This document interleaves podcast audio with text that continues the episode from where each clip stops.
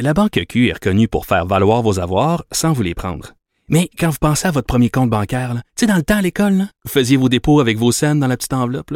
Hmm, C'était bien beau. Mais avec le temps, à ce compte-là vous a coûté des milliers de dollars en frais, puis vous ne faites pas une scène d'intérêt. Avec la Banque Q, vous obtenez des intérêts élevés et aucun frais sur vos services bancaires courants. Autrement dit, ça fait pas mal plus de scènes dans votre enveloppe, ça. Banque Q. Faites valoir vos avoirs. Visitez banqueq.ca pour en savoir plus. Les autres. Mario Dumont et Vincent Dessureau. Des propos crédibles, avec des fois un brin de sarcasme. Ben, quand les nouvelles sont moins crédibles. Mario Dumont et Vincent Dessureau. Cube Radio.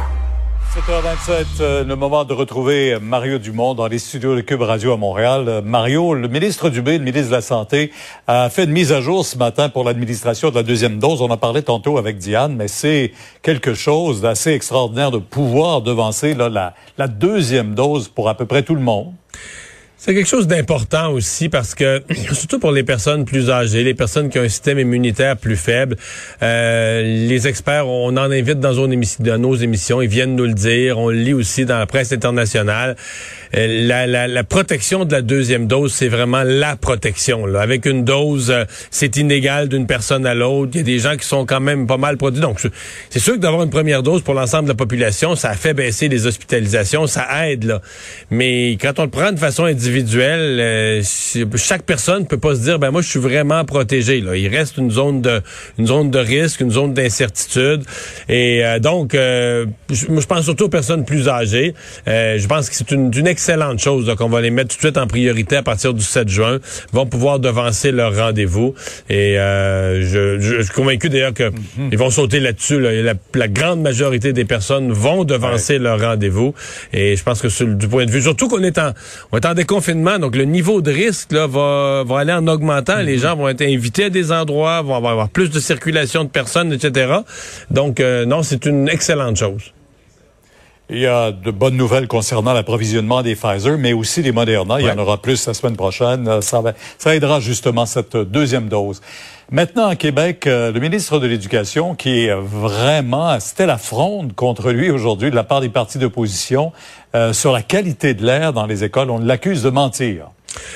Ouais, et il y a une contradiction là, qui traîne depuis quelques semaines. Euh, Le ministre avait déjà reconnu qu'il n'avait pas utilisé le bon mot le jour où il avait dit que ces procédés là, de mesure de l'air avaient été validés par la santé publique. C'était pas exact. La santé publique les avait vus, avait été consultés, mais avait jamais, avait jamais mis son sceau d'approbation. Donc le ministre, de ce point de vue-là, avait exagéré la, la, la, la collaboration ou l'appui de la santé publique. Euh, mais si on élargit, là, il paye un prix énorme pour ça. Euh, il n'a jamais pu, ça fait des semaines, des mois qu'on le dit, n'a jamais pu rassurer la population, rassurer les parents sur la question de la qualité de l'air. Donc, le, ministre paye un prix politique énorme. Ceci dit, je me retourne, une fois qu'on a, on a donné le blâme au ministre, je me retourne vers la santé publique. Parce que c'est quand même une question scientifique. C'est pas le ministre qui est le scientifique de ça. Ce sont les gens de la santé publique. Pierre, on est rendu à fin mai. Moi, là, je sais toujours pas c'est quoi la position de la santé publique. L'air dans les écoles, est-ce que c'est un facteur de propagation? Mettons que l'air dans les écoles, la qualité de l'air, c'est une cause, une cause importante, une cause grave là, de propagation qui fait qu'il y a beaucoup de cas dans les écoles. Mais dans ce cas-là, c'était le devoir de, de tous les gens de la santé publique, en commençant par le docteur Arruda, de le dire, d'en faire un point, de dire au premier ministre, là, monsieur le premier ministre, c'est pas une question d'argent, de le dire au public, il faut euh, mettre des, des, des systèmes ou des, euh, des, euh, des appareils qui vont assurer la purification de l'air. Ou... Mais on a toujours, la, la santé publique là, dit qu'elle est vexée que le ministre a laissé entendre qu'il avait approuvé les tests, on n'a pas approuvé les tests, là, puis ils sont fâchés de ça. puis- Mais c'est quoi leur position?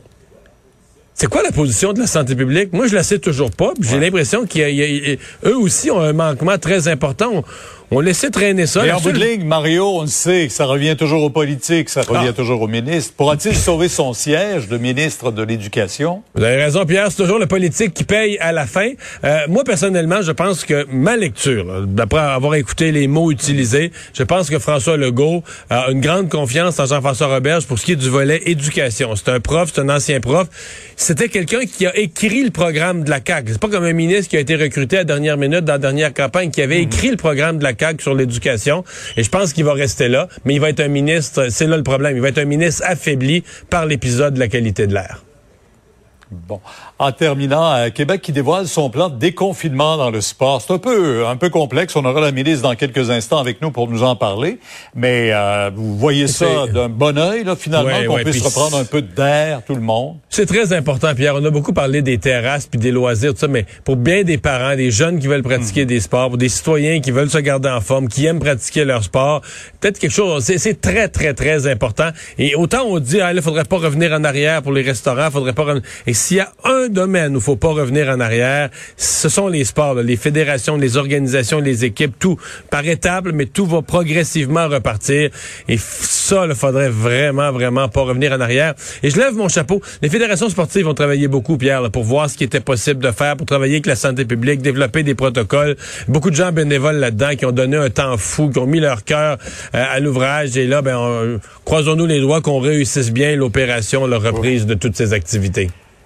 Ben, on verra que pour les ligues de quai, les ligues de garage, c'est aussi bon. Elle sera avec nous tantôt pour en parler.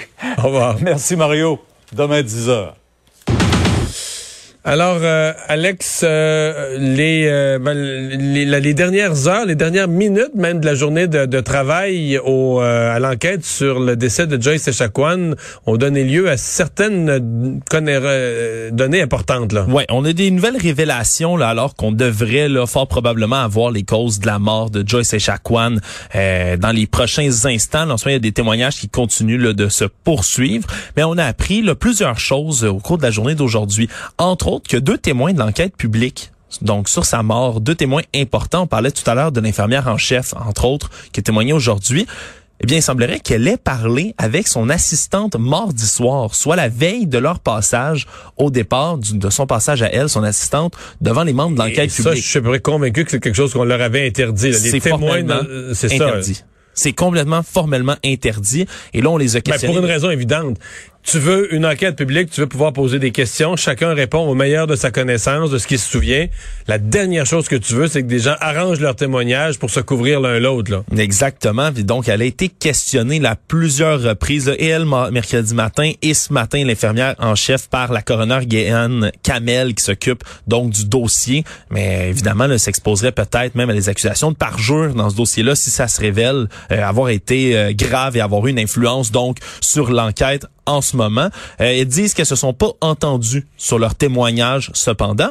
Euh, par la suite également aujourd'hui, il y a un chimiste toxicologue judiciaire qui a présenté des résultats de prélèvement. Il semblerait qu'il y a huit substances qui ont été retrouvées dans le sang de Joyce Echaquan, euh, ce qui démontre qu'elle était fortement médicamentée au moment de son décès, mais on n'a pas de corrélation sur le fait qu'elle serait, par exemple, narcodépendante et on a appris également, un peu plus tard, lors du témoignage du pathologiste, le docteur euh, Richard Fraser du CUSUM, que elle souffrait d'une cardiomyopathie rhumatismale chronique, qui est une maladie qui affecte entre autres les muscles du cœur.